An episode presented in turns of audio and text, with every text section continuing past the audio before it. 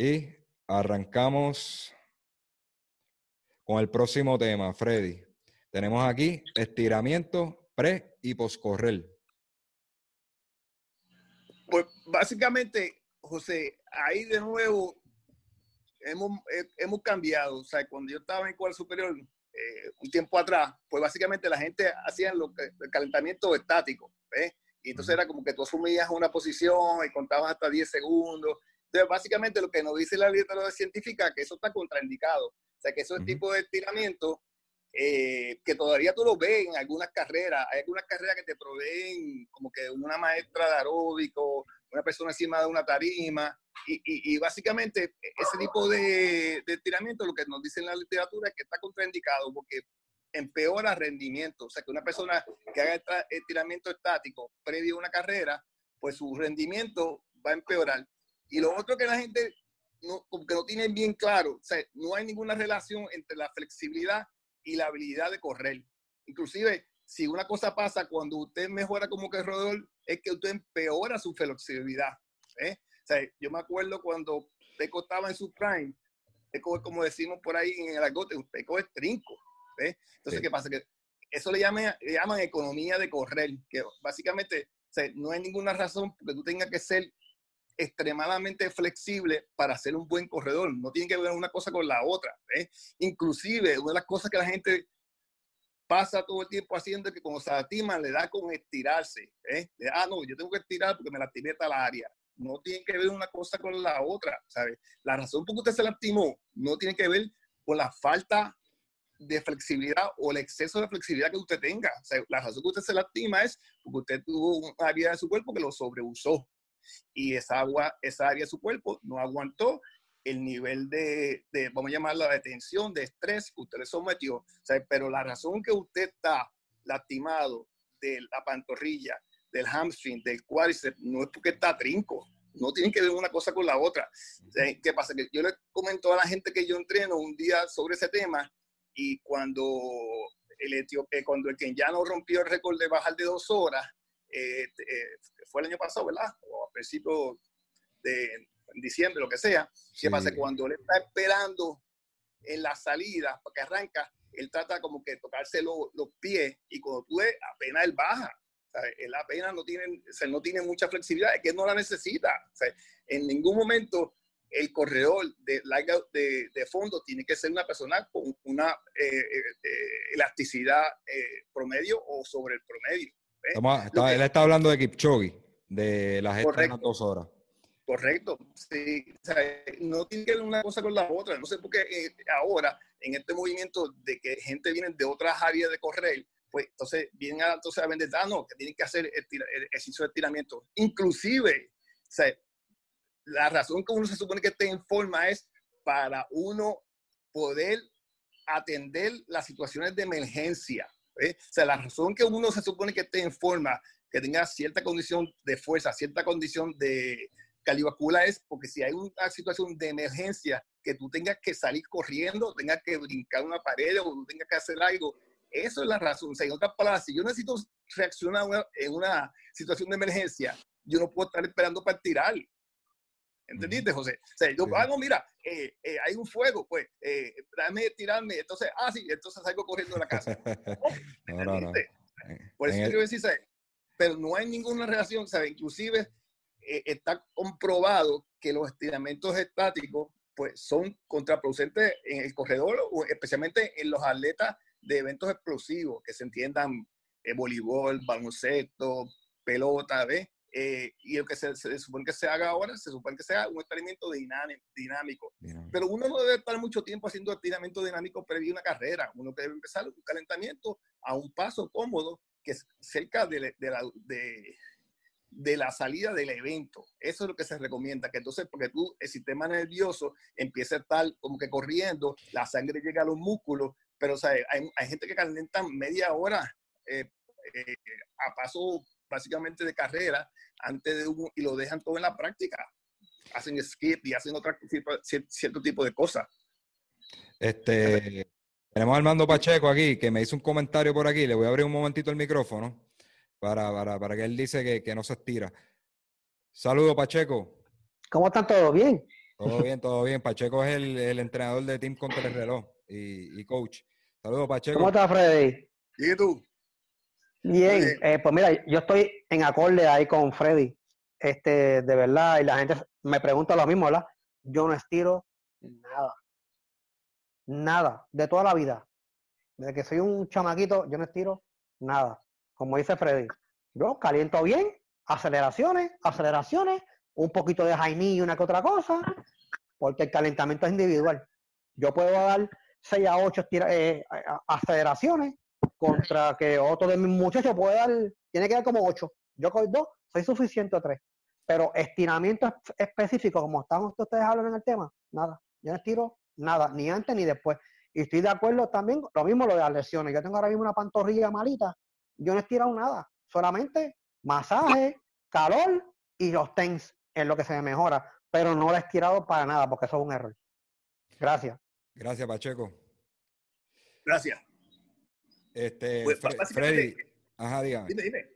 Eh, te pregunto, entonces, recomiendas, ¿verdad? Para, para ver si entendí bien, recomiendas estiramiento dinámico, que estamos hablando de quizás hacer unos high knees, unos bot kick, este, hacerlos en movimiento mientras calienta.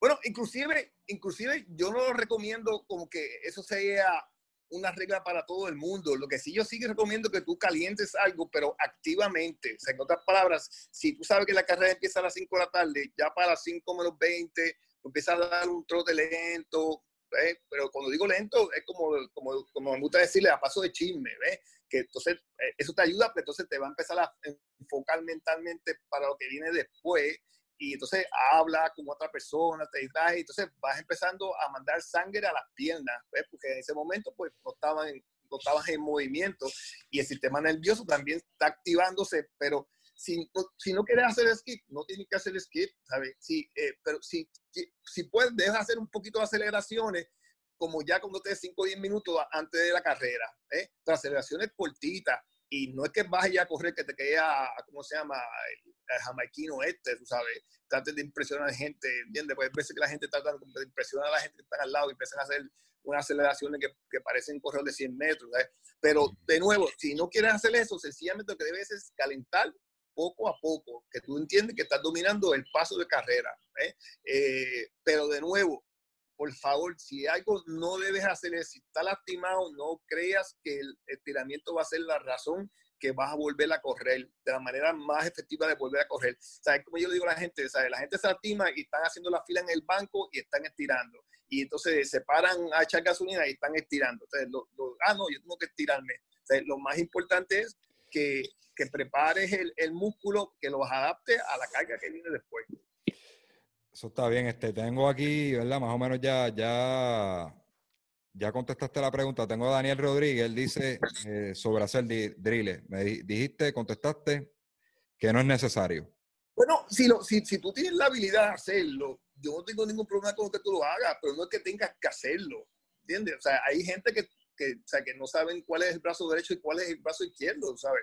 Y no hay razón. El correr es una cosa así sencilla. La gente la quiere hacer como que esto es biomecánica y esto es, sencillo, este es el deporte ¿sabe? más fácil para tú eh, dominar en el sentido que no es un estilo, o sea, no todo el mundo va a correr como los kenyanos, no todo el mundo va a tener eh, el físico de los kenyanos, ¿sabes? Y cuando tú vas a una carrera, hay gente que tiene la peor mecánica y si tú los estudias en los laboratorios, serían personas bien eficientes. Eh, la, literatura científica te dice que tú no puedes determinar si una persona es eficiente corriendo por verlo eh, o sea, tienes que evaluarlo. O sea, en otras palabras, la persona que tú dices, ah, mira, fulano está gastando mucha energía, no es, como decimos, económico. Pues cuando tú lo llevas a un laboratorio, vas a encontrar que esa persona era económico. O sea, lo, lo, más importante es, en esto de los de precarrera es que tú calientes poco, o sea, caliente 5 o 10 minutos a un paso sencillo para que vayas entonces circulando la sangre y mentalmente vayas preparándote para lo que viene, ¿sabes? Pero de nuevo, yo me acuerdo cuando San Blas, San Blas era como que más para atrás, la salida era como que cerca de una cuesta y la gente empezaba a dar sprints en, en, la cuesta esa, antes que la carrera empezara, José. O sea, tú vas a correr tres millas de cuesta y tú vas a estar calentando en cuesta, por favor, ¿sabes? y quedan todas las baterías para lo que queda después. Exacto. Tengo aquí, este, Ángel Freddy Archilla dice, se supone que la cantidad de calentamiento va relacionada con la distancia del evento. Eh, pues fíjate, eh, eso es un, eso es un buen punto.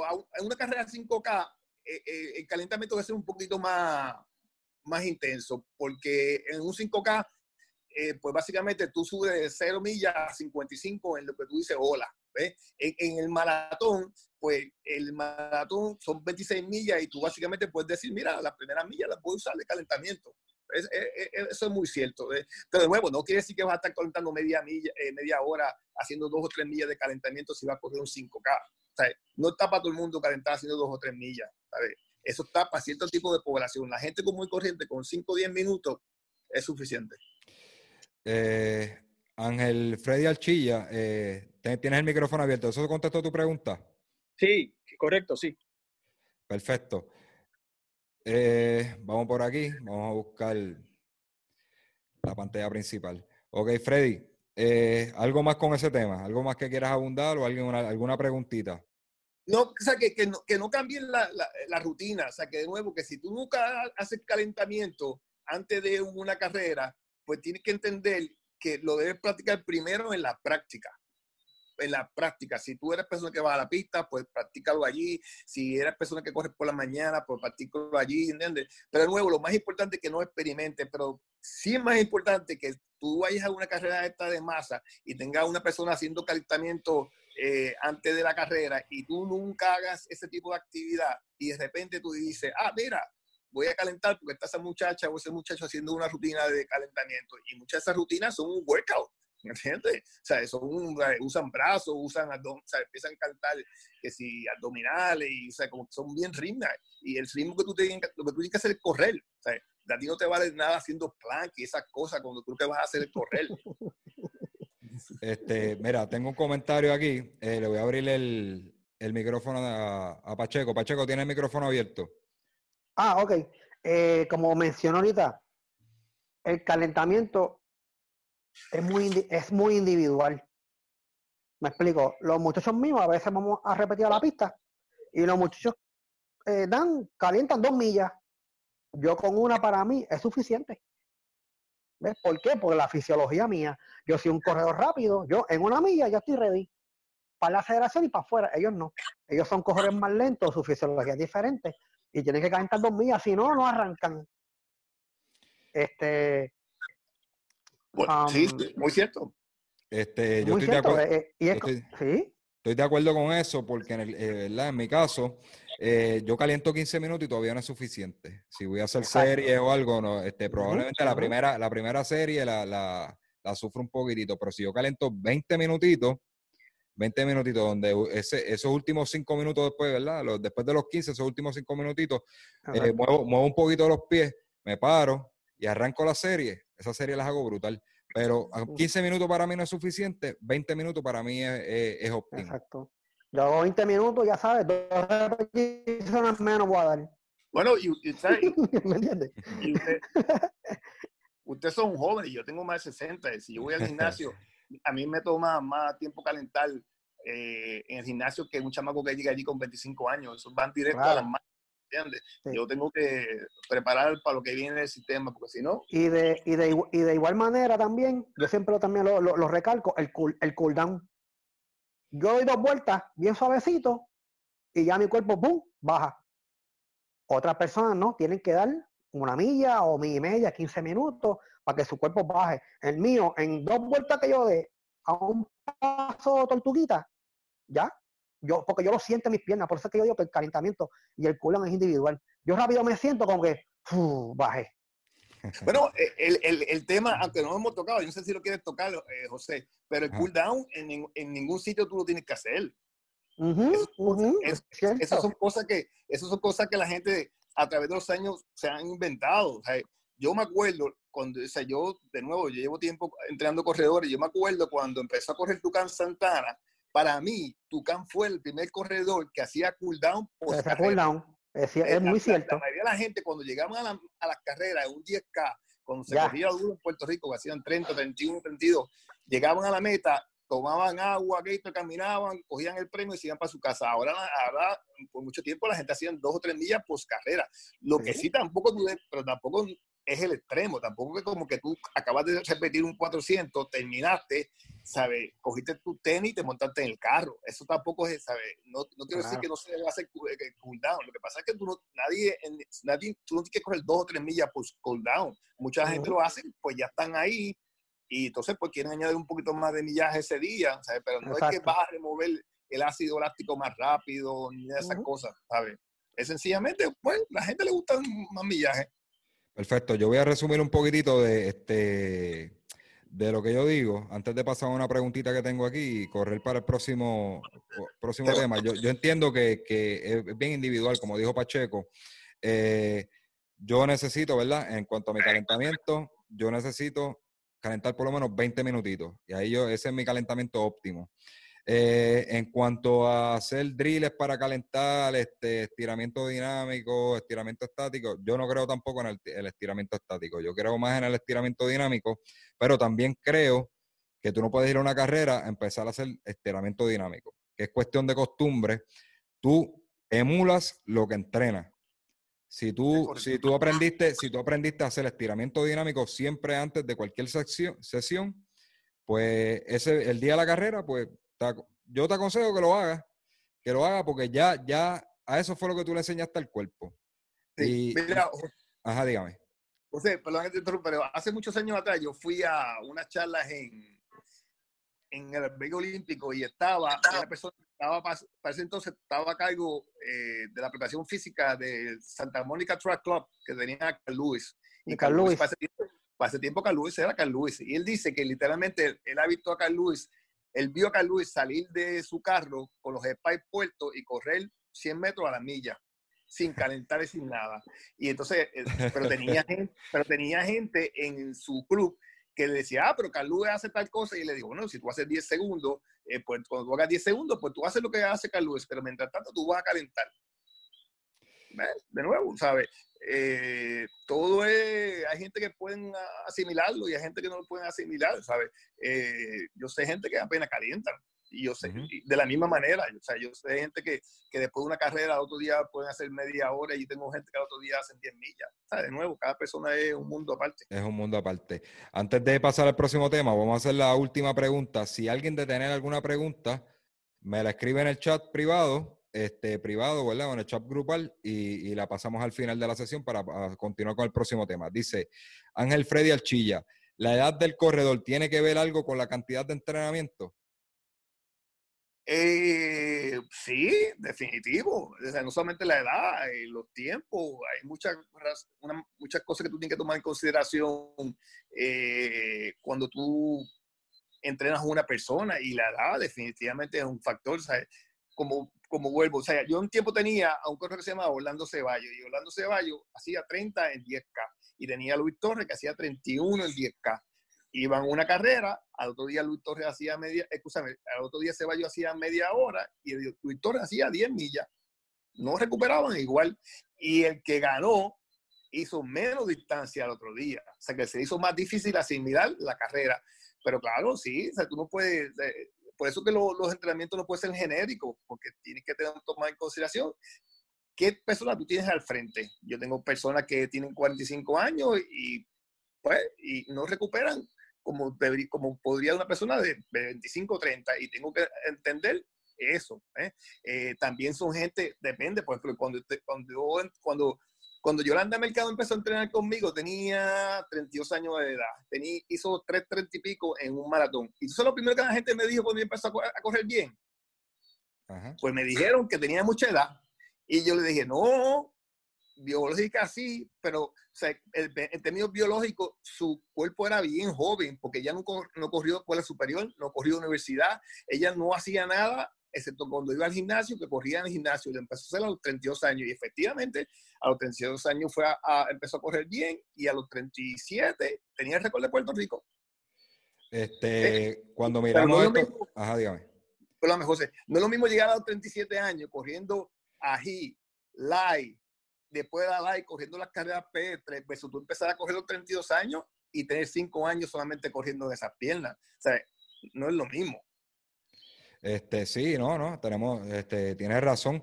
Por ejemplo, este, muchos corredores, cuando llegan al pic de su carrera, están sobre los treinta y pico. El mismo Kipchoge, este, tenemos a Bekele, que por poco rompe, se quedó a segundos de, romper el récord mundial hace poco.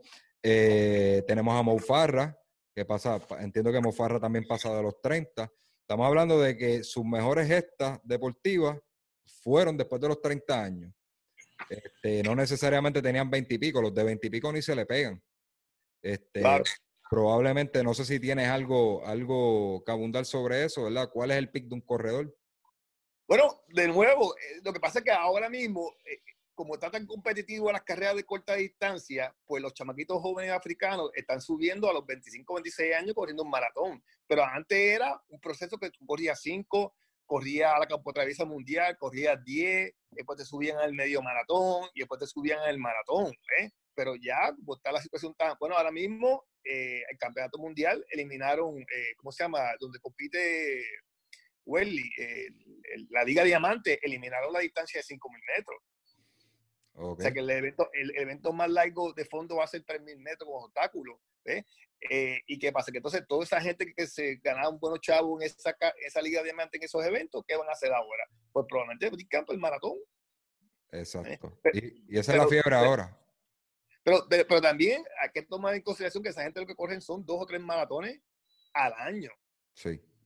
Al año, ¿ves? O sea, eh, eh, un tiempo, ¿cómo se llama? Canucci eh, estaba casado con Canucci, tuvo el récord mundial en el maratón y ganó varias veces San Blas y venía el Moscoso y también lo ganaba. Y él tuvo, él tuvo casado con una dominicana. Y una vez yo le pregunté a la dominicana, porque ese año él salió, o sea, el atleta del año de la revista Runners World. ¿Y tú sabes cuántas carreras corrió en el año anterior? ¿Cuántas? 12. En, en 12 meses. 12 carreras en 12 meses, de, de distancias normales, estoy diciendo de 5, de 10, creo que he corrido uno o dos maratones. Aquí, los chamacos que nosotros tenemos corren 12, 12, carreras en 4 meses. ¿Eh? O sea, que, que, por eso es que esa gente pues duran más y pueden, como tú acabas de decir, a los 30 y pico años tener más rendimiento, porque ellos apenas compiten. Y eso, es un, es, un buen, es un buen tema a tocar, porque yo entiendo de que quizás el talento, el talento aquí puertorriqueño quizás no ha despuntado, no ha salido un... Hay corredores buenos, pero no ha sido un, corredor de los varones que, vaya a competir a nivel internacional, ¿verdad? Este, cuando estamos hablando en pruebas de 5.000 en adelante, eh, no hacen las marcas. Probablemente, no sé si tú me corriges, puede ser el desgaste o que no, no le dan al cuerpo el tiempo de preparación para, para cuando debuten, hagan, hagan un buen tiempo. Por ejemplo, Belbeli es una mujer que ella corre a nivel internacional, es de calibre mundial, ¿verdad? Claro. Este, y ella, ella se guarda mucho, ella no, ella no corre todos los fines de semana, ella se prepara para una carrera. Así mismo es. Mira, hoy mismo Salvador Colón eh, mandó un correo electrónico a un grupo de gente que parece que encontró eh, una información de una carrera que se celebró en el 83, el Campeonato Nacional de 10 kilómetros, se celebró en el 83 en Torrimal, que había una ruta bastante, con muchas cuestas y muchas curvas, etcétera, etcétera. Pues tú sabes cuánta gente eh, ganaron con 29, 50 y pico, y creo que hubieron 30 personas que bajaron de 32. DH. 32, 32, 30 personas. Ahora no ganan ni con 32. No, uno te hace 31 alto y de ahí para arriba 32, 30, 33, 36 y por ahí. Por ahí y sí. Lo que que, de, nuevo, yo me imagino que pasa el tiempo tú no, habías ni nacido, pero era una ruta mala, de mucho cambio de, patrón de carrera, pues si no estabas cogiendo una cuesta, estabas bajando una cuesta, si no estabas cogiendo una curva, me sigue, o sea, tenía mucho cambio de, ruta y se corrió a duro y ahí se, o sea, iba gente y para ese tiempo lo que corrían apenas había dinero, un trofeo y tú hacías 35 y llegaba a 50 a sufrir y a correr por honor. Sí, por honor, ¿entiendes? que aquí la capacidad físico, física la tenemos, eh, pero de nuevo, tenemos que estar estructurados a una meta como hace Beverly. Beverly, como tú acabas de mencionar, Beverly apenas compite. Lo que hace es entrenar.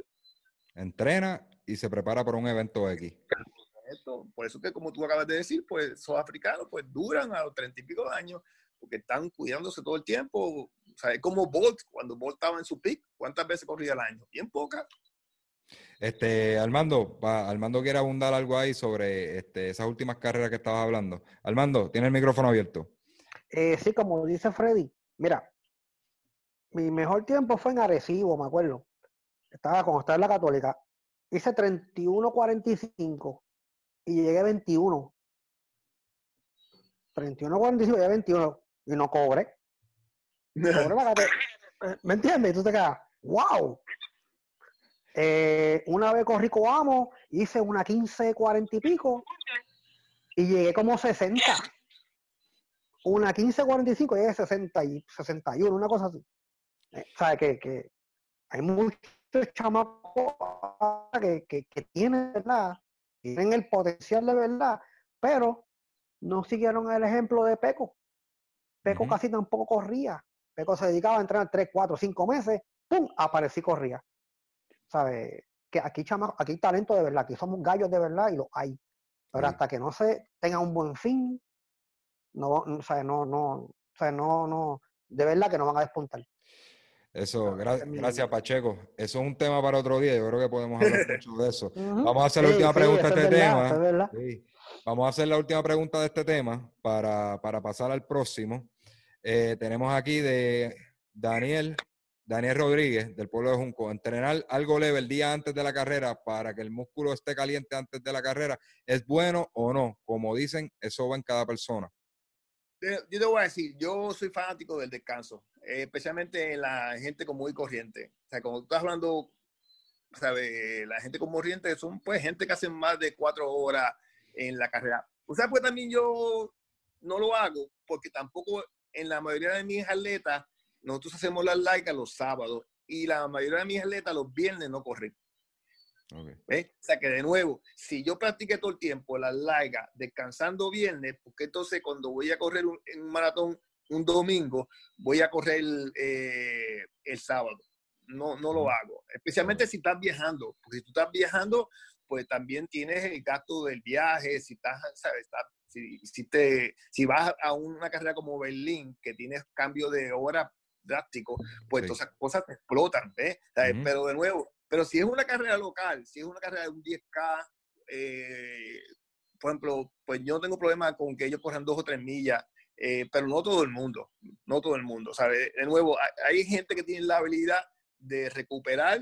eh, yo tengo gente que han corrido carreras por la mañana y han corrido carreras por la tarde. ¿Eh? Yo no lo recomiendo y no tapa todo el mundo, ¿eh? pero hay gente que lo pueden asimilar. ¿eh? Eh, pero de nuevo, si es un, maratón, yo me gustaría a la mayoría de mis atletas que descansen. No, no front run, no 5K, eh, porque para empezar, el otro día no vas a dormir casi. Sea que si, si, si, corriste, si corriste un 5K el sábado, que, que el ca- el 5K, José, en la mayoría de estos eventos también tienes que madrugar. O sea que entonces, en vez de madrugar un día, vas a madrugar dos días. Y si algo necesita el atleta es que sueño, descansar. O sea, la única manera de tú regenerar y mejorar es con el descanso. Ok, vamos, vamos a abundar al próximo tema. Nos quedan 10 minutitos de esta sesión para poder abrir otra. Eh, vamos a ver si podemos tocar este rapidito. Eh, tenemos correr post competencia al otro día, ¿verdad? Al otro día, lo que se llaman el, este, lo que nosotros llamamos para soltar las piernas después de la carrera. Ok, lo que pasa es que yo lo que quiero dejarle a la gente claro es que la razón que tú estás adolorido, si lo estás post carrera, es porque tú sacaste tus piernas de la zona de confort. No es porque tienes ácido láctico acumulado. Eso es lo que más importante yo quiero que sa- salga de, esta, de esa pregunta. Que la gente me dice, ah, corrí el lunes cuatro millas para botar el ácido láctico. El ácido láctico hace tiempo que estaba, estaba botado, estaba recuperado. O sea, el atleta que corre a las 6 de la tarde un evento, termina a las 7, ya cuando está con su mujer en su casa comiendo, ya ese ácido láctico está completamente recuperado. Eso es una falacia. Ah, pero ¿por qué me duele? Ah, porque te duele porque corriste eh, San Blas. ¿A no le va a doler el cuerpo des- después de San Blas? Claro, porque tú somet, somet- especialmente la bajada. Lo, que, hace el resentimiento muscular mayor en la carrera de San Blas no es la subida, es la bajada. Porque tú tienes que estar frenando, porque si no frenas, que te vas a desbocar, te vas a meter con la cara a la, carretera. Y, ese tipo de contracción, pues que se llama eh, excéntrica, pues esa es la que más eh, se siente el músculo. Eh, pero de nuevo, si, si tú, después de un maratón, yo a nadie le mando a correr el otro día. y cuando digo maratón, quiero aclarar las 26 millas. O sea, ninguno de mis atletas, después de una carrera de maratón, corren el otro día. Muchos de ellos yo lo doy la semana completa. Muchos de ellos lo doy la semana completa. Sí, no, eso está bien. Este, eh, ahora, después de, después de ese sufrimiento de San Blas, este, porque algunos, algunos lo encuentran como sufrimiento, ¿verdad? Eh, es bueno, es bueno ese, ese descanso. Eh, cuando me estás hablando de, de, lo del ácido láctico, ¿verdad? Que es una falacia, lo, es cuestión de identificar que no es ácido láctico, que es este, rompiste tejido por, por, la, carrera, por la carrera. Un trauma muscular sí, porque tú excediste el cuerpo y especialmente se supone que sea 48 horas después que el dolor sea en su mayor punto. ¿eh? O sea que si tú corriste domingo, probablemente martes, es cuando se supone que tú estés en tu peor punto, pero si corriste el lunes, pues vas a, va probablemente a empeorar esa recuperación. ¿eh? Pero también tiene la parte psicológica. Pues, el que corrió mal el domingo, que el que está que corrió mal, ¿por qué? Porque está corto de condición física o le falta ciertas cosas, entonces él mismo se, es un masoquista, ah, pues dame dar tres millas, dame dar cinco millas, eh, dame fondear, el descanso es la mejor manera de, de recuperar. Es como yo digo a la gente, tú sales más débil del gimnasio, tú no sales más fuerte del gimnasio, tú vas a ir buscando condición, tú vas a ir, o sea, tú le das a la máquina para mejorar tu condición, para ganar fuerza, pero tú sales más débil, de lo que entraste. Claro, ¿sabes? Esa es la idea de tu ejercitarte. Básicamente, básicamente, tú rompes el tejido, te sientes mal, pero no es en el descanso cuando tu cuerpo se hace más fuerte, cuando ese tejido se regenera. Correcto. Ahí es donde está la ganancia. Ahí está una ganancia. Eso es lo que le llaman el, famoso entrenamiento invisible.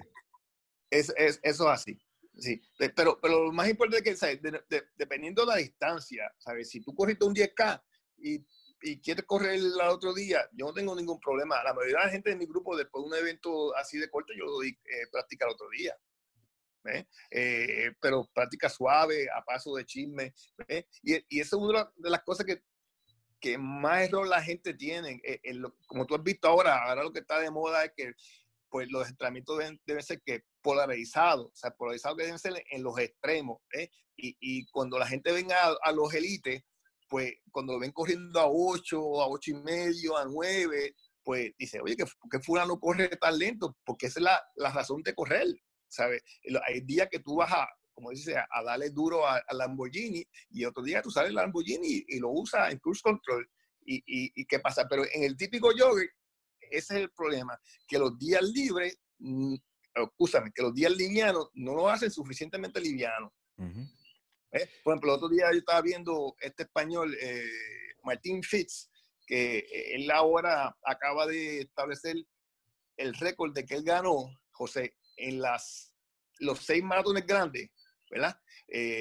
Japón, Chicago, etcétera, etcétera. Él ganó la categoría de él, de 55 años de edad. pero Martín Fitz una vez ganó el campeonato mundial. ¿sabes? El tipo tiene 2.8 en el maratón, o sea que estamos hablando de un corredor de alto calibre. Pero ahora está haciendo 2.20, 2.30, creo que hace 2.30, 2.32 para ganar su categoría de 55 años en estas carreras.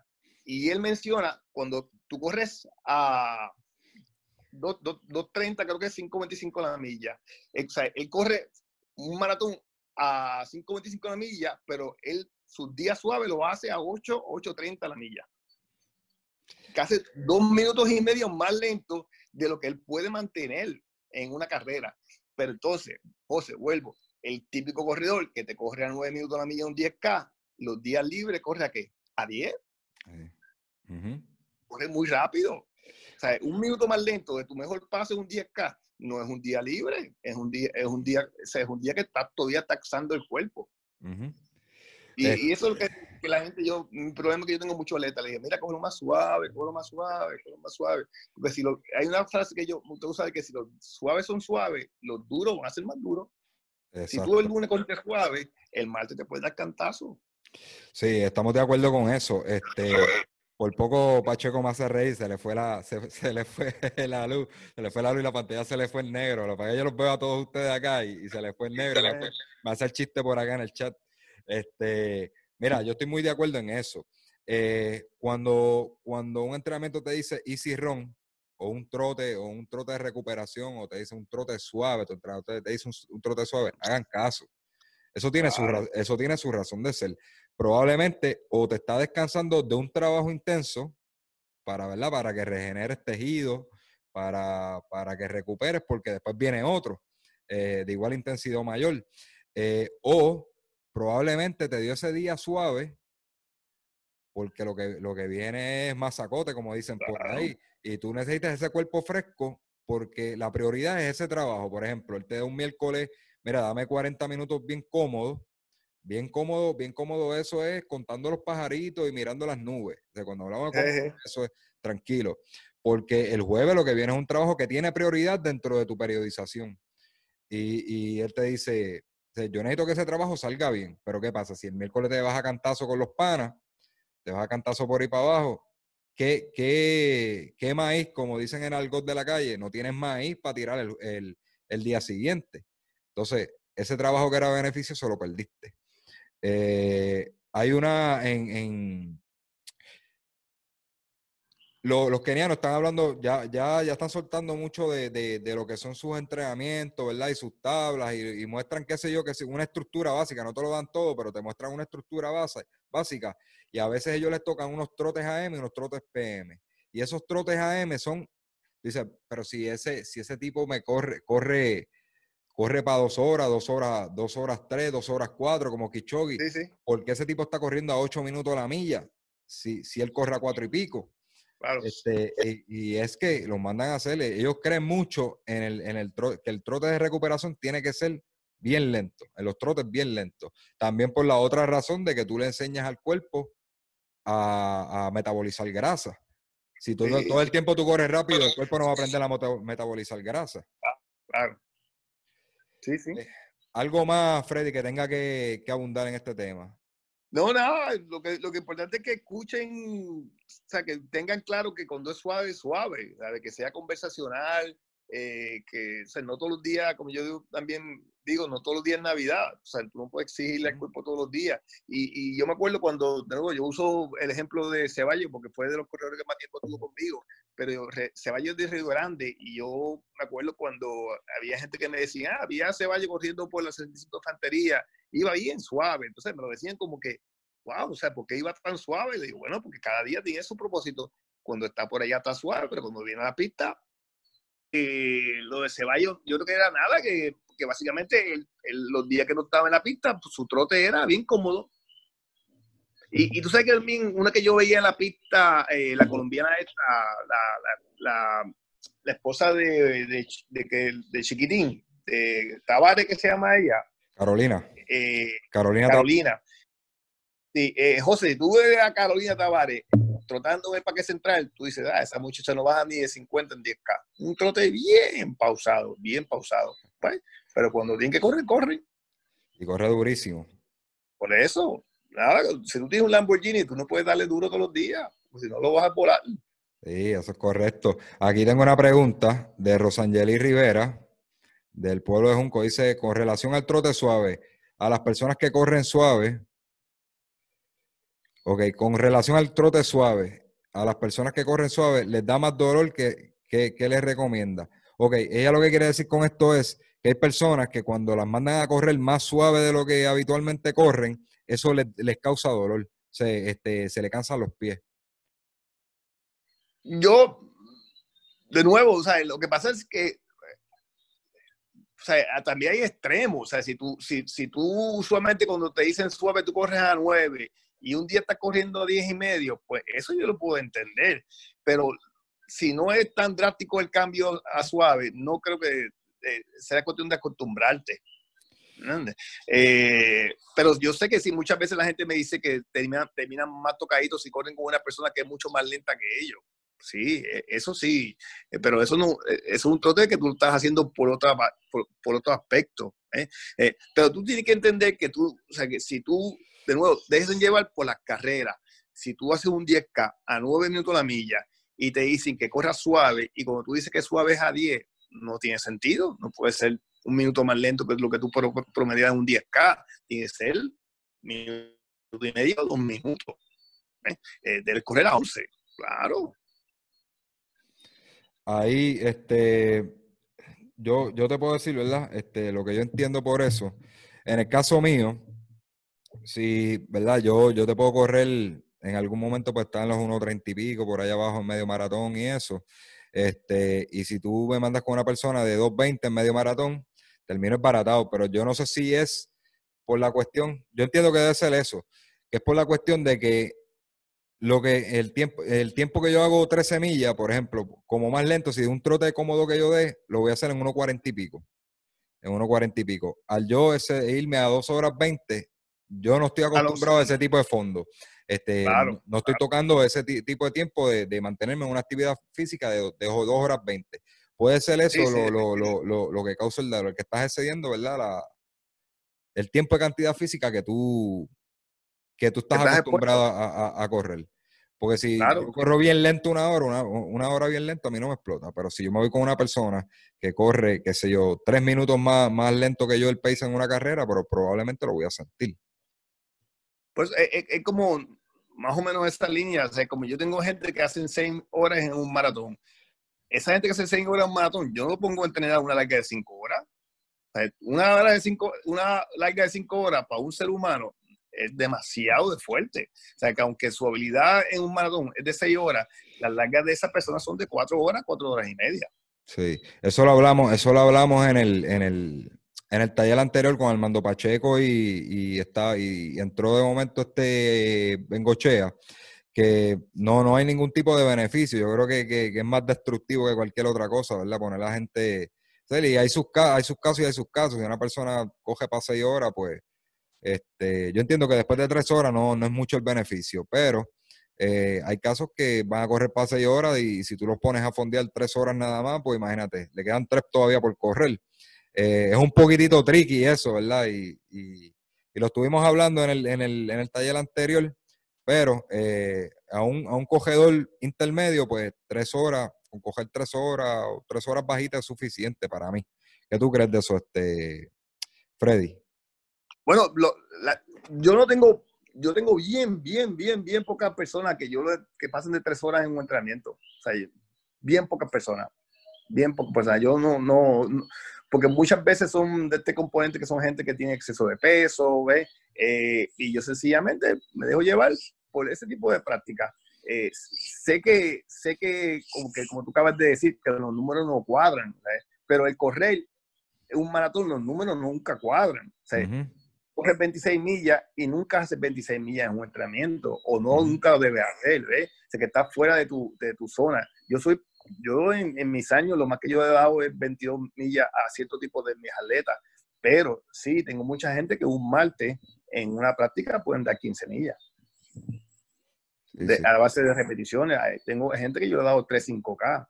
Pero es, porque las hacen en un tiempo este, menor. O sea, si tú le das, si tú le das esa, vamos a suponer, 15 repeticiones de tanto, esa persona, este, déjame ver cómo te explico. Esa persona pues, eh, acumula 15 millas, acumula 15 millas, pero una, una persona, ¿verdad? Este, de, de menor nivel, pues eso sería excesivo, pero ya es depende del nivel, es depende del nivel del atleta. Claro, depende de la población, definitivamente. ¿sabes? De nuevo, yo tengo gente que yo le he dado 21 millas, 22 millas, y yo tengo gente que no ha pasado de 18. y, y, gracias a Dios, pues rinden en la carrera, logran su meta, eh, 6 horas bajitos, 5 horas altos, ¿eh? porque de nuevo no está para todo el mundo, hay gente que tiene condiciones pues, que no pueden aguantar ese tipo de empuje por tanto tiempo. Mira, yo tengo un por ahí en esa pantalla, se llama Sisto Acosta, saludos Sisto, este, se conectó casi ahora. Él, yo le he dicho, mira, córreme una hora, una hora cómodo, una hora cómodo, coge y mete, mete nueve millas por el nivel de él. Pero probablemente otro de menor nivel hace cinco horas, cinco millas y pico. Cinco millas esa misma distancia. Cinco millas y pico, este, en una hora. Eh, a eso es lo que se refiere Freddy. Pues yo creo que ya eso nos está, está dando el pie para el próximo tema de de la, última larga para un maratón. Ese es el... Pues, e, eso es un tema bien interesante, porque yo siempre he pensado que la gente tiene esta idea con las largas, de, o sea, como que, como de la misma manera, la gente tiene dinero en el banco, o sea, que se creen que mientras más dinero tú tengas, pues, pues mejor vas a estar, que, que pues, no siempre es así, pero, y entonces las largas, el problema que está que entonces ellos piensan que si hicieron una larga un mes antes, eh, la última larga fue de 20 millas y la carrera todavía falta un mes, que como que van a perder esa condición para la carrera. ¿eh? Eh, ejemplo, el, yo a Yolanda Mercado, su última larga de 20 millas, daba un mes antes, después bajaba 16 millas y después lo que hacía, muchas repeticiones de 5 kilómetros en, en, la pista. Eh, a veces quedaba un 10K, a veces quedaba 2 10K, a veces quedaba 3 5K, que la calidad se mantenía en la pista, pero el fondo iba bajando. Y, y, eso es lo que yo pienso que es la inseguridad que tiene mucha gente de que piensan que la habilidad de correr por mucho tiempo la van a perder. Ah, Mi última larga fue hace cuatro meses, a cuatro semanas. Eh, yo no he hecho muchas de 20.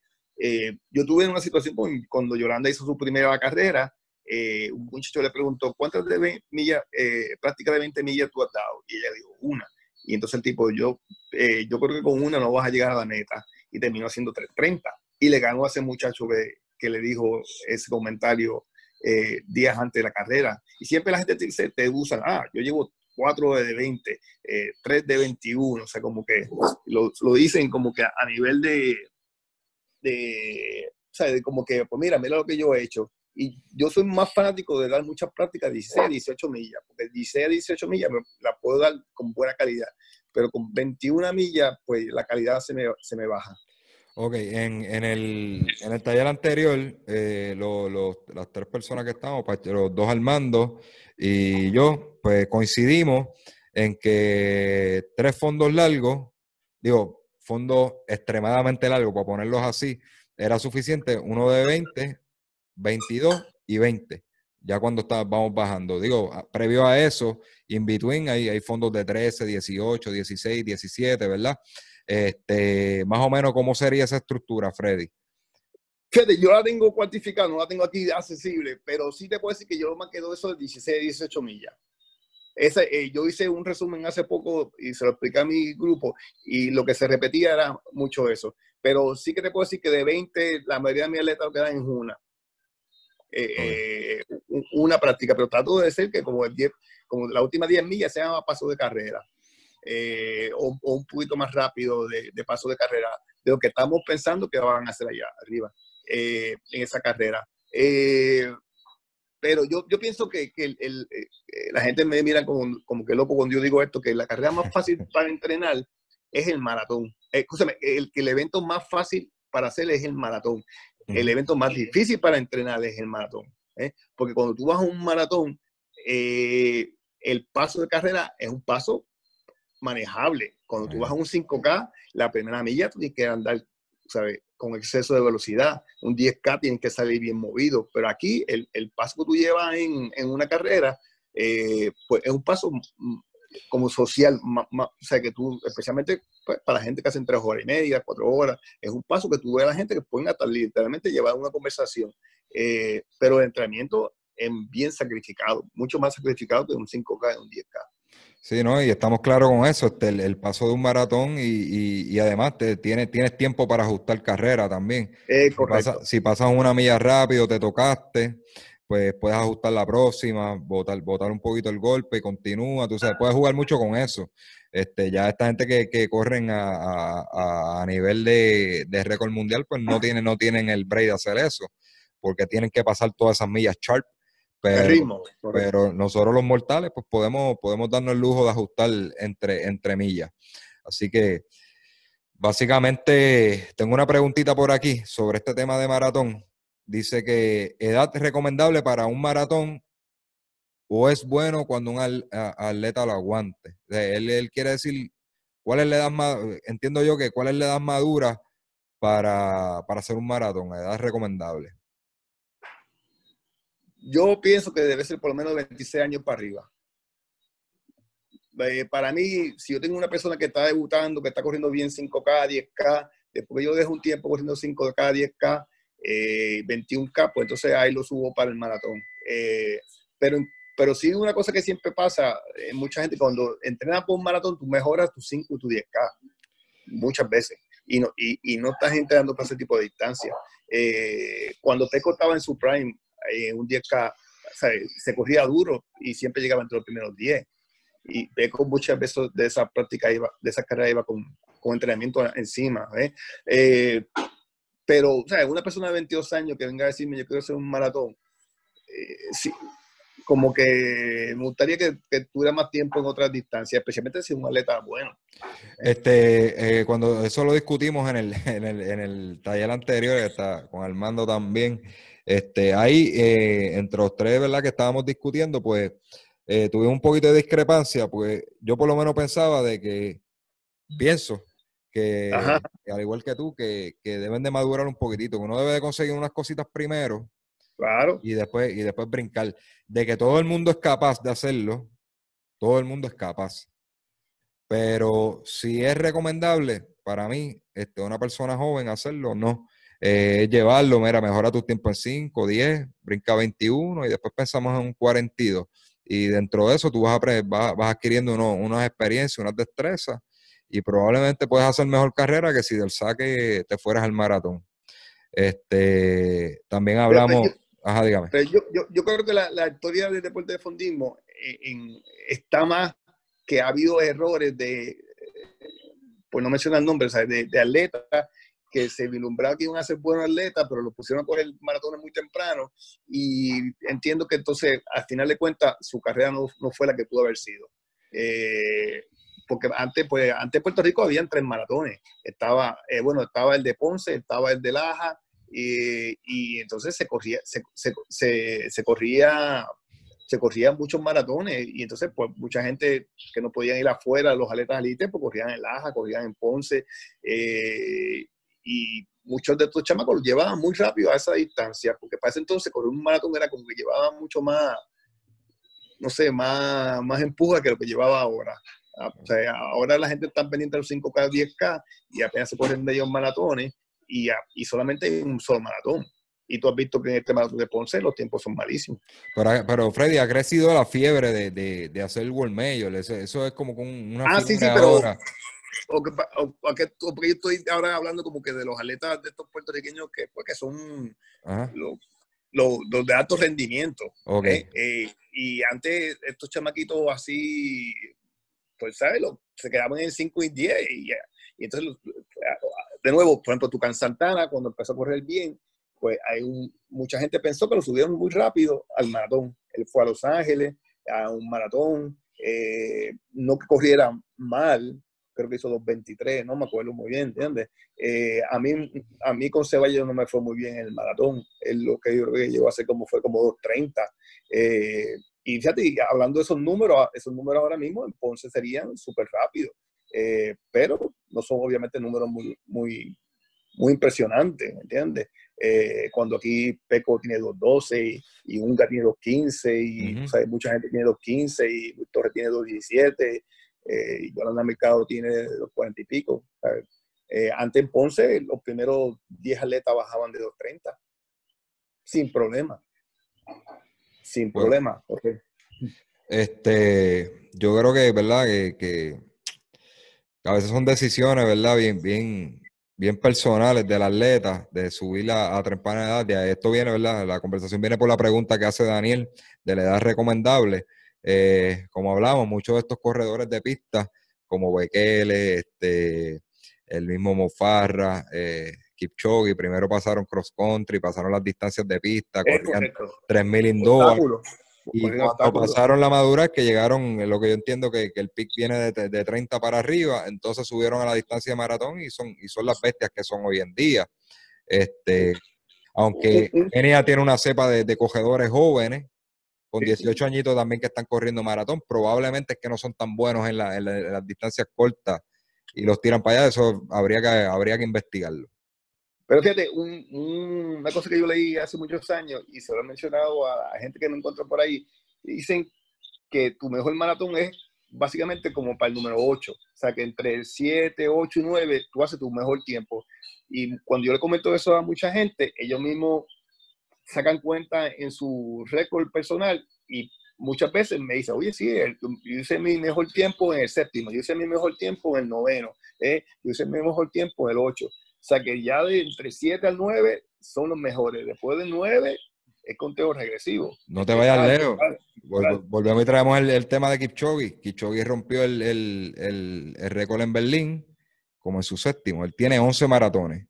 Él tiene que haberlo roto entre el séptimo al octavo, por ahí. Habría que buscar. Eh, eh, eh, y eso yo lo leí, fíjate, José, eso yo lo leí hace mucho tiempo, hace más de 10 años. y gente así, nada, del ámbito de correr, gente sabe, típico corredor, no estoy hablando de estos corredores que bajan de tres horas. Me dice, fíjate, en mi caso lo hice en el séptimo, en mi caso lo hice en el noveno, ¿sabes? Pero después del 10 es, cuesta abajo. Por eso que pienso yo que mientras más tarde en llegar a ese punto, pues mejor más madurez vas a tener, ¿entiendes? Porque después que empieces bajando el 10, no vas a, el 11 no va a ser mejor que el séptimo. Este, vamos a hacer una, pausita rapidito. Este, vayan escribiendo, como ya estamos resumiendo, nos quedan como 13 minutos por ahí, estamos en el último tema. Si tienen alguna duda, vayan escribiéndola en el chat para irlas, irlas metiendo poquito a poco, ¿está bien? Este, seguimos, Freddy. Eh, nada, que, eso, pues yo pienso que deben esperar más tiempo en, en, subir a esa distancia, porque pues, eh, es un evento, de nuevo, como yo le digo a la gente, cuando los corredores míos hacen un maratón, yo le digo, mira, ustedes tienen que tener claro que Puerto Rico es 35 millas de ancho y ustedes acaban de hacer 26 millas. Eh, o sea que casi un poquito más y, y cubren Puerto Rico de un lado a otro de ancho y eso es un gesto bien impresionante. Sí. Eso, eso es correcto. Este, es como yo le, alguien, la gente que no, conoce del, deporte, la gente que no conoce el deporte me dice, ¿cuánto es un maratón? Y yo, bueno, imagínate que tú te pares en, Ponce y salgas corriendo en línea recta hacia el norte y llegues hasta la colindancia de Arecibo. Más o menos esa es la distancia de un maratón. Y me dice, ¿cómo va a ser? Hacho, no embuste. ¿no? Este, Puerto Rico es 100 por 35. Si tú, te, si tú cruzas Puerto Rico hacia el norte, son 35 millas. Claro. Ponle que no, no llegas a la costa de esto, pues sería las 35, un poquito ante la colindancia de, de Arecibo. Así de impresionante es correr un maratón. Eh, y, para, y, para, la gente del área metropolitana, por ejemplo, eh, lo que yo he entendido que hacían los Torrimal Joggers hace muchos años atrás, eran que corrían 20 millas desde Torrimal hasta, hasta el bañero de Luquillo, eh, one way y entonces pues se quedaban allí y, compartían con, sus familiares. Pero en otras palabras, tú coges la 65 de, infantería, pasé tiempo toda la ruta 66 y, y, los que cogíamos la 65 de infantería hasta llegar hasta Río, hasta Río Grande, a Luquillo, eso es largo, largo, largo, muchos semáforos, mucho... Eh, y de nuevo, pues eso yo lo que quiero que la gente se sienta orgulloso por lo que acaban de hacer porque a ver, 26, 26 millas es casi correr Puerto Rico de ancho. La definición de maratón es, este, ¿verdad? En un pasado se decía que maratón 26, 26.2, 42 kilómetros es la distancia máxima que un corredor puede hacer a, a su máxima capa, a su máxima capacidad, es lo, que el humano puede, puede ser capaz. Hay gente que corre más que eso, ¿verdad? Pero corre a, a unos ritmos más lentos.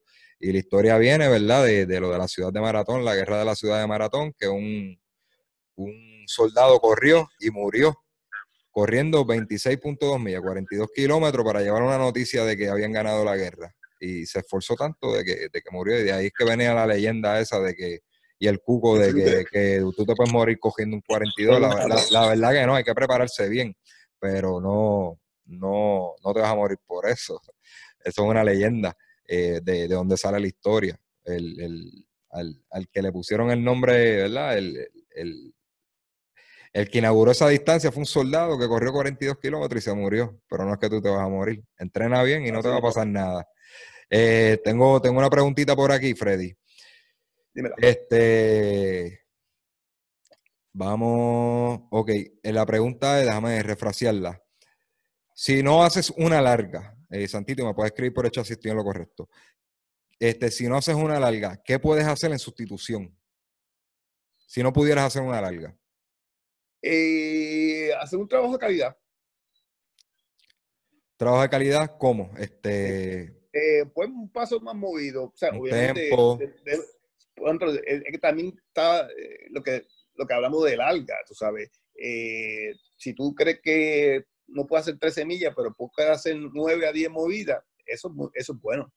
Yo soy más fanático de la calidad que de la, de la cantidad. O sea, yo soy, cuando yo hago el, el periodo este de tapering, eh, donde estamos bajando para el evento, yo mantengo la, la, la, cantidad, escúchame, la calidad. La calidad. Yo, yo bajo la frecuencia, o sea, se entrenan menos días y yo bajo el volumen de los entrenamientos, pero yo aprieto la calidad.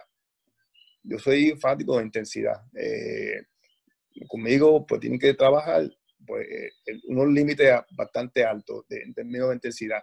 Eh, pero soy fanático, por eso que como te mencioné, que cuando se acerca el evento, pues doy días libres. El día antes me gusta dar libre, en la semana doy un día libre también, no doy cuesta, voy completamente recuperado, pero mientras tanto doy calidad. Yo soy fanático de calidad.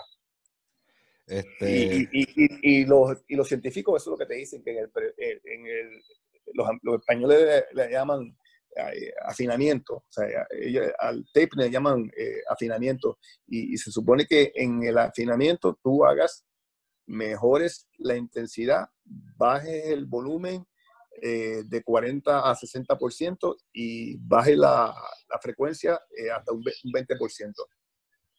Yo, o sea, ningún atleta se hace la semana antes de un evento, ningún atleta. No.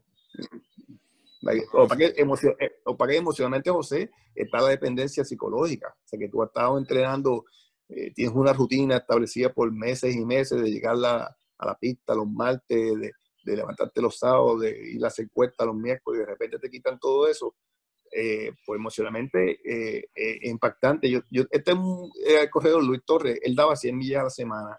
Y la semana de su carrera, cuando hizo 17 conmigo, hizo 50 millas, José. Y la mujer me llamó y me dijo, mira, Freddy, llévatelo, yo no puedo con él, porque me tiene loca. Porque pasa que el tipo está acostumbrado a correr 100 millas y de repente está en su casa con 50 millas y tiene toda esa energía, pues entonces, pues cambia tu, tu, tu ser, tu persona, emocionalmente tú estás acostumbrado a sentirte de una manera, entonces de repente te encuentras que en vez de estar cogiendo 8 millas, coges 4, pues piensas que te falta algo y viene la duda pero ya lo que está, inclusive ese año, ese año él hizo 1.11 y 1.6.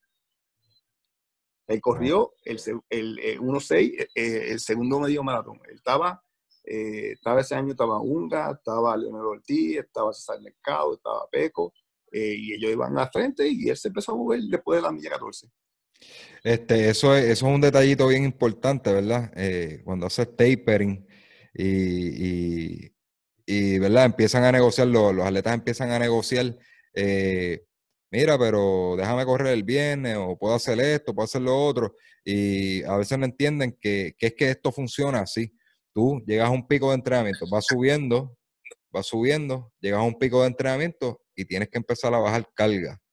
¿Qué pasa cuando tú bajas la carga? Que tu cuerpo empieza a absorber todos esos trabajos viejos. Todos esos trabajos viejos y no, no pierdes condición, al contrario, tu cuerpo se refresca y cada día funcionas mejor. Y a veces, pues no, no quieren entender esa parte y es bien complicado a ver, a veces negociar o se le escapan a uno a, a coger, a, coger escondido y, después tú ves que le van mal en carrera y tú dices, ¿te acuerdas? ¿Te acuerdas cuando te fuiste tal día a hacer esto?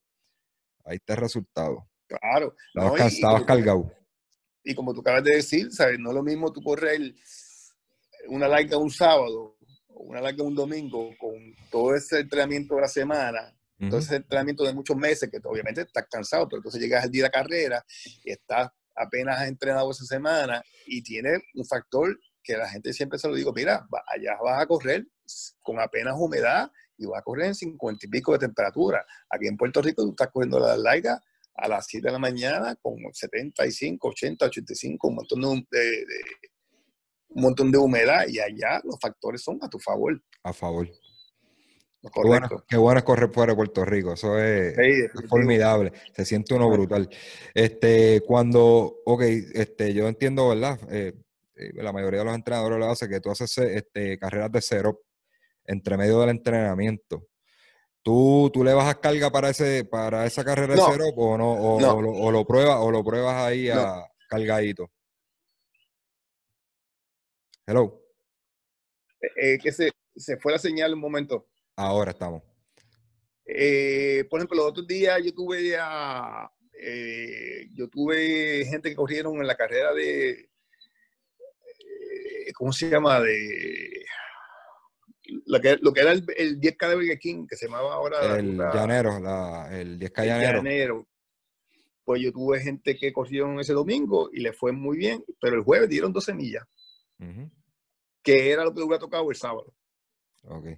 Que, que eso, es, eso es un indicador de que si hacen un taper para esa carrera, ¿verdad? Cuando lleguen al pique y terminen el entrenamiento, su tiempo puede ser mejor.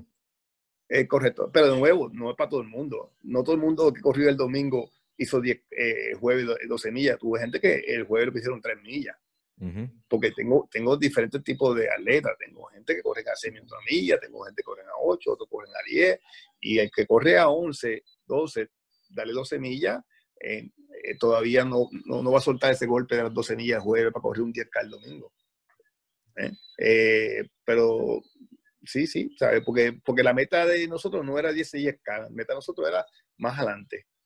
Y como las 12 millas me dieron la pista, también tengo que tomar eso en consideración, que, que no se machacaron mucho. Ok, eso está bien. Para resumirlo, resumirlo, ¿verdad? Y no, no despegarnos mucho del tema, ya que estamos acabando, nos quedan siete minutitos. Este, este tema estábamos hablando de la última larga previo a un maratón. Eh, para resumir, ¿tú entiendes de que, que un mes antes se le puede dar Yo la última larga y empezarlo de- a bajar? Empezaba a bajar. eh, por ejemplo, yo casi siempre el, el sábado antes de la carrera, en otra palabra, semana antes doy de 8 a 10 millas. Eh, dos semanas antes doy 14 millas. Tres semanas antes doy 16. Y un mes antes doy de 18 a 20, depende del caso. Pero la semana antes, o sea, de 7 a 8 días antes, la larga va a ser de 8 a 10 millas.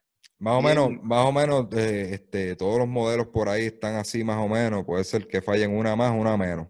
Este, pero están por ahí más o menos. Hay entrenadores que he visto entrenadores aquí en Puerto Rico, eh, sus atletas reportando dos semanas antes 20 millas. Eh, yo creo que es un error, eh, como diría un panita mío, garrafal, este, hacer 20 millas dos semanas antes. Y, pero yo creo que un mes, un mes es suficiente y esa condición no se pierde. No se pierde y, viene, y vienen bajando también. Tú sabes, no es que tú, tú corriste 20 y dejaste de correr. Vienes bajando Claro. y, y absorbiendo trabajo. Ese taper yo creo que, que, que está fantástico. Freddy, ¿algo más que quieras abundar en este último tema? O una, una No, no. Hay espacio para una última preguntita. El que la tenga me la tira ahí pa- antes de que cerremos. Básicamente que no, que no, que no tengan miedo en, en, en la- las largas, o sea, que las largas las pueden hacer tres semanas, cuatro semanas, la más larga eh, antes de la carrera. Que, o sea, que esto algunas veces yo pienso que la gente piensa que como que tú cuando estás estudiando por examen, que como que tú quieres hasta el último momento estudiar, sabes, y, vas a entrar al examen y estás afuera viendo lo que escribiste, estás repasando. Pues aquí en el maratón nadie se hace dos semanas antes o tres semanas antes del maratón. Lo que tú no has hecho tienes que ya sencillamente ir con lo que tú tienes, eh, Mm. porque tú que necesitas es descanso y si le exige mucho al cuerpo, esos músculos van a estar cansados. Ujú. Y, y el- la carrera del maratón, José, eh, lo que se cansa es que las piernas. ¿sabes? Tú de sistema cardiovascular, tú vas bien. Eh, en la milla de 15 tú puedes hablar, en la 18 tú puedes hablar, pero en la 20 puedes hablar, pero las piernas te están diciendo, mira, fulanito, esto está, está mal la cosa, ¿entiendes? Eh, eh, yo tuve gente de mi grupo que cuando llegaron a la milla 12 en un maratón, creo que fue específicamente del, de Chicago, una, eh, una muchacha me dijo que cuando llegaron a la milla 12, ella dijo, ay, esto de la carrera del maratón, esto no es nada, esto es un quitado, pero cuando llegó a la 19, la apestaba la vida. Sí, ese, eso nunca se me olvida, porque esa- ella me decía, ay, yo sé que a la gente le da el maratón, esto es un quitado. Pero dice que cuando entró a la 19 a la 20, le cambió la vida. Dice, uh, yo sé por qué la gente hablaba del maratón.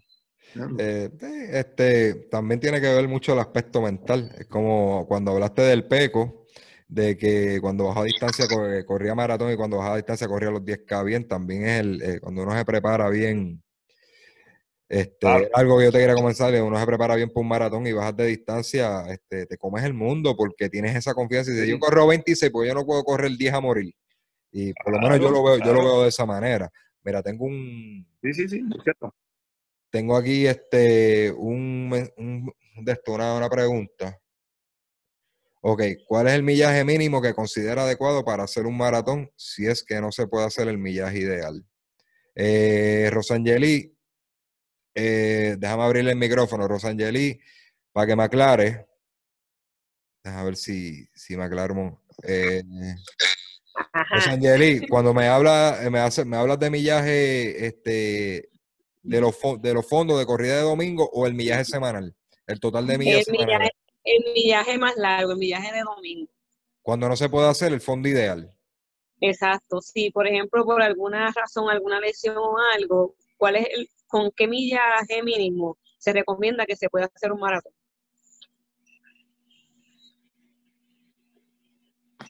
¿Me escuchaste? Eh, pero, ok, de nuevo, no soy yo muy bien.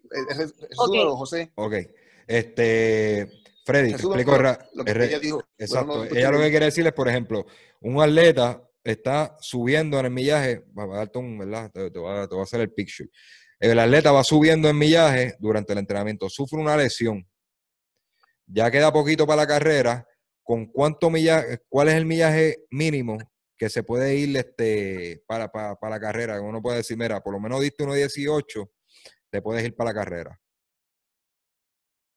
Bueno, yo de nuevo, yo soy más fanático de muchas veces 16, muchas veces 18. O sea, yo prefiero, si tú me puedes dar cuatro prácticas de calidad de 16 18 millas, a mí la de 20 no me, no me, no me, no me hace muy, mucha importancia. No tengo, y lo he hecho con otra gente. Yo tengo gente que, eh, que, que, llegaron donde mí porque eh, tuvo una, una, una muchacha que estaba operada de una mano y no le dejaban correr pues tenía puntos. Y entonces cuando empezó a entrenar conmigo, apenas dimos prácticas así de 14 y 6 y ahí lo hizo. Pero de nuevo, pero también está el trabajo de la pista. que no, no, no podemos llegar solamente por la larga. La gente, de nuevo, por eso te quiero decir, José, al principio estábamos hablando que la gente dice, ah, hice 4 de 20, eh, 6 de 18, pero también que hiciste los martes, que hiciste los jueves, ¿sabes? Pues también hay, tú trabajas, ¿sabes? yo tengo gente que cuando llegaban a, la, Marte me dice, yo traje mi caseta campaña, pues voy a quedar aquí hasta, hasta, hasta, tal hora que pues traje aquí para quedarme a dormir. Eh, y pues daban práctica de, de 9 a 15 millas un Marte. Eh, entonces no es todo lo que tú haces el sábado, no es todo lo que tú haces el domingo, es lo que tú haces, eh, cada día es importante y de nuevo, pues si tú haces buenas prácticas los martes, buenas repeticiones largas, de millas, de 5K, de 10K, eh, que si tú no has hecho de 20, eso no es problema. Ningún problema. Pues gracias, Freddy. Este, nos queda menos de un minutito. Eh, gracias, gracias por tu compañía, ¿verdad? Fue, fue un placer tenerte aquí. Eh, se me va a cerrar la sesión ya. Así que gracias a todos los que participaron. Ya mismo yo te llamo fuera del aire. Este, gracias a todos los que participaron y de verdad que fue de mucha utilidad, mucha, mucho conocimiento valioso. Así que, gente, se me cuidan. Esto va a estar subiendo a Facebook y a YouTube. Suavecito por ahí.